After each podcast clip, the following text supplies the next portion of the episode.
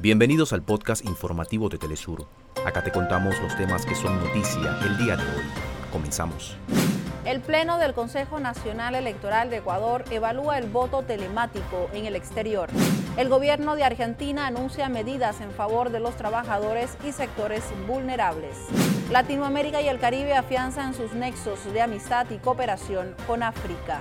La reina del salto triple, Yulimar Rojas, conquistó la séptima medalla de oro de su carrera durante la final del Mundial de Atletismo en Budapest.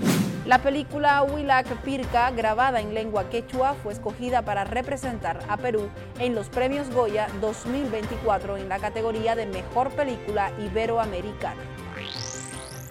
Hasta acá nuestros titulares. Para más información recuerda que puedes ingresar a www.telesurtv.net.